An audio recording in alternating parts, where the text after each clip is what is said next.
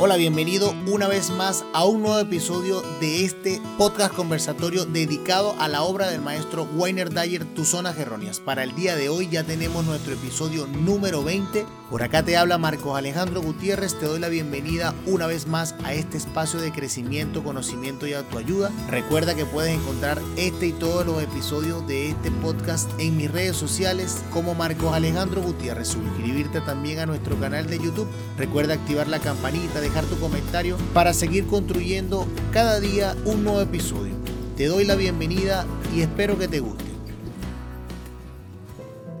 Antecedentes históricos de la necesidad de aprobación. La necesidad de aprobación se fundamenta en una sola suposición. No confíes en ti mismo, confía todo en otras personas primero. Nuestro ambiente cultural refuerza el comportamiento de búsqueda de aprobación como norma de vida. El pensamiento independiente no solo es anticonvencional, sino que es el enemigo de las mismas instituciones que constituyen los baluartes de nuestra sociedad. Si has crecido en esta sociedad, no hay duda de que esta idea te ha polucionado. El no te fíes de ti mismo es la esencia de la necesidad de tributo y la espina dorsal de nuestra cultura. Si dejas que la opinión de los demás sea más importante para ti que la tuya propia, y si no logras luego su aprobación, tendrás toda la razón del mundo para sentirte deprimido, culpable e indigno, puesto que ellos son más importantes que tú. La concesión de apoyo y aprobación pueden llegar a ser un gran medio de manipulación. Como el sentimiento de lo que vales como persona se encuentra localizado en los demás y si ellos se rehúsan a alimentarte con su aprobación, te quedarás sin nada, no vales nada.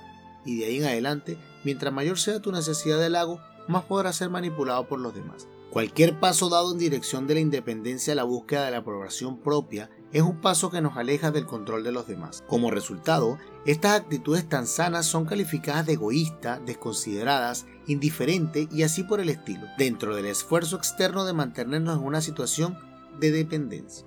Para comprender este círculo vicioso de manipulaciones, piensa en la profusión de mensajes culturales de la búsqueda de aprobación que empezaron a dirigirnos desde que éramos pequeños y con los que siguen bombardeándonos hoy en día. Y aquí estamos en el segundo episodio del capítulo número 3. ¿Cómo estás, Oriana? Hola Marco, feliz de estar nuevamente acá. El día de hoy vamos a tocar un tema bastante corto, pero que nos va a dar la guía específica de dónde viene esta necesidad de aprobación.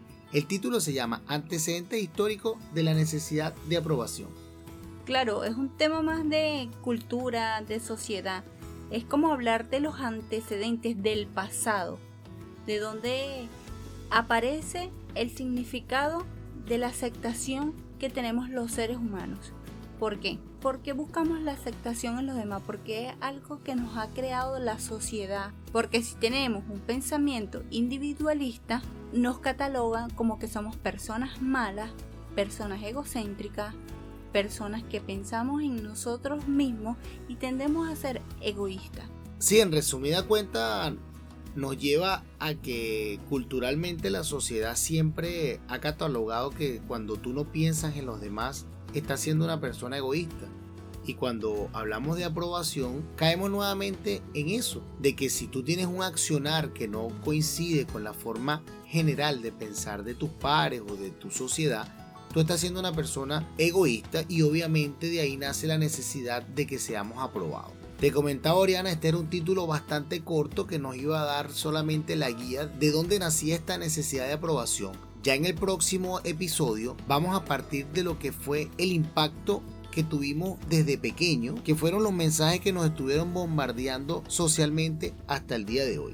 Creo que ya este tema bastante resumido nos ayuda a guiarnos por ese camino, así que nos despedimos por el día de hoy, Oriana. Así es, Marco. Hasta la próxima. Chao. Gracias igual por estar acá, Oriana. Me despido no sin antes recordarle que me pueden encontrar en Facebook y en Instagram como Marcos Alejandro Gutiérrez. También unirse a mi canal de YouTube, activar la campanita de notificaciones para recibir cada uno de estos episodios y recuerda dejar tu comentario que sería lo más constructivo que podemos recibir para nosotros poder mejorar cada día este episodio. Nos despedimos. Chao, gracias.